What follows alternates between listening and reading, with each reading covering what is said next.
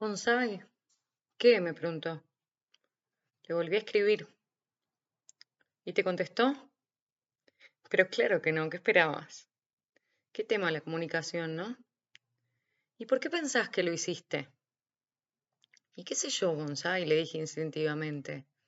¿Porque Mercurio retrogradó? Dale, Sol, ahora en serio. Es que no lo sé. Esa respuesta no me la deberías dar vos. ¿Para qué te pago? pensaba. Qué descarada. Bienvenidos a un nuevo capítulo de Astrología de Iván Bayalma en Calma. Para los que no me conocen, soy Sol y lo que van a escuchar a continuación, si es que es la primera vez que lo hacen, son una serie de historias que estremezclan psicología y astrología, anécdotas bochornosas y alguna otra cuestión. ¿Y por qué hago esto que hago? Porque me interesa que a través de mi experiencia puedas conocer al cielo como lo hice yo, sacarle provecho, abrir tu cabeza y empezar a utilizar la energía disponible en vez de que ella te utilice a vos.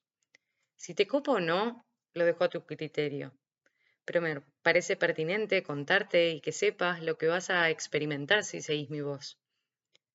Y volviendo al inicio de esa fatídica sesión con Bonsai, mi psicoanalista jupiteriano, que ya vas a aprender a amar, Retomemos lo que sucedió luego de aquella última y primera declaración. Esa mención autorreferencial que hice y de la cual no estoy para nada orgullosa, la traje a colación para introducirnos en el tema de hoy. Mitos y verdades de Mercurio, el planeta que rige la comunicación y la mente, tiende puentes y conecta el interior con el exterior. Y ya siento que la hinchada me abuchea de fondo porque en este preciso instante Mercurio está ingobernable. Y te repito, como lo hice al principio, sepas de astrología o no, seguro alguno de tus efectos tu vida sintió. Pero no me quiero ir por las ramas sin mencionar lo redundante. Y si volvemos al tema de la comunicación, me gustaría recordarles que aunque no sea una novedad, el saber expresarnos y comunicar asertivamente aquello que queremos decir nos puede salvar. ¿Y por qué digo esto? Porque literalmente entre lo que digo y lo que el otro finalmente termina por escuchar, hay más de nueve maneras de cagarla y que el mensaje no llegue tal cual está. ¿Escucharon alguna vez hablar de la escalera de inferencias? Voy a pensar que tengo un público ávido por conocer y aprender algunas cuestiones, así que les voy a explicar esto que les acabo de contar. Resulta que alguien me dice algo como, qué feo que quedó aquel gráfico. Te pido te concentres y trates de imaginar en tu mente esta ejemplificación, así puedes sacarle provecho y entender el contexto. Entonces, yo, que soy el receptor de dicha declaración, me pongo los guantes de Vox porque lo primero que escucho es una crítica a mi persona y a mi labor. Stop. Recapitulemos. ¿Qué fue lo que me pasó? Inferí, sin darle lugar a duda ni a ninguna explicación, que un otro venía a darme cátedra de cómo tenía que hacer yo las cosas, olvidando que en el medio había más de un escalón. Te lo pongo de manera más simple. Lo que hice yo fue lo mismo que hice al principio de mi sesión con Bonsai. Escuché y reaccioné, sin pausa ni ningún tipo de observación. Ahora, ¿cómo creen que yo quedé en esa ecuación? Como una loca contestataria que se toma todo a pecho y a la que no se le puede decir nada, ¿no? ¿Cómo quedé? Digamos que no viene al caso, pero te cuento esto porque generalmente vamos por la vida con los guantes de box puestos, reaccionando a la opinión y al comentario. Hoy vengo a decirte, sin embargo, que esto puede cambiar. Obvio, siempre y cuando si vos lo dejás. Créeme cuando te digo que existe un momento, aunque sea una milésima de segundo, entre la decodificación del mensaje y la reacción. ¿Y para qué me servirá esto que me está diciendo esta mina?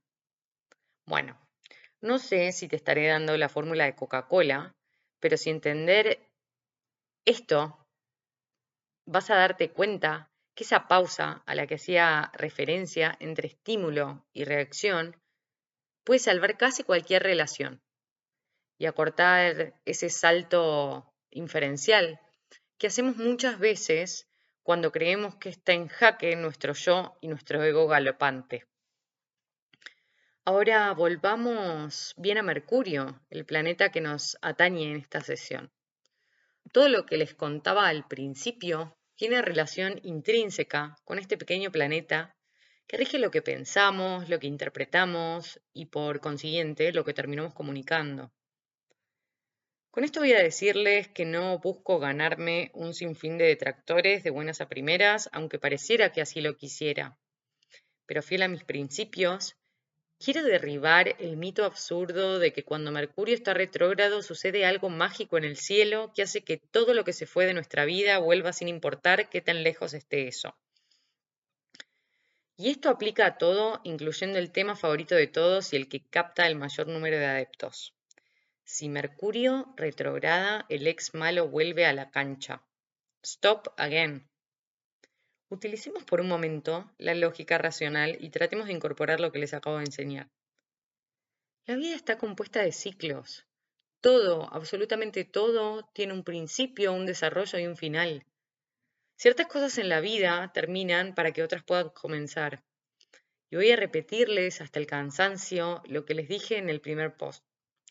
La astrología nos muestra la energía que hay disponible en el cielo, y nosotros, como seres libres de acción, podemos elegir si utilizarlo o no.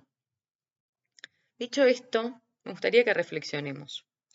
Si hay algo en tu vida que ya no tiene cabida y está finiquitado, ¿qué te hace pensar que el movimiento de un planeta puede traértelo de vuelta para que aprendas de una vez a soltarlo?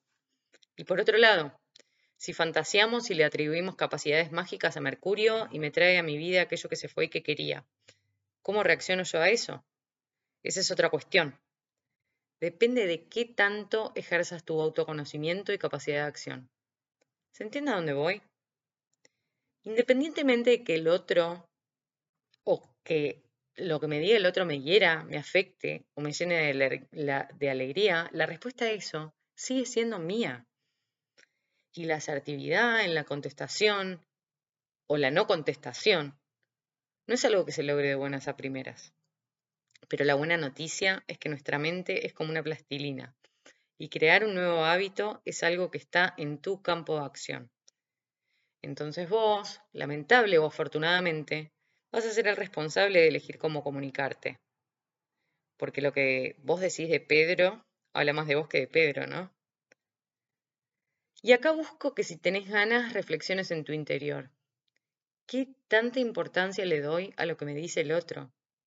¿Tiendo a responder o automáticamente reacciono? ¿Qué tono tienen mis palabras?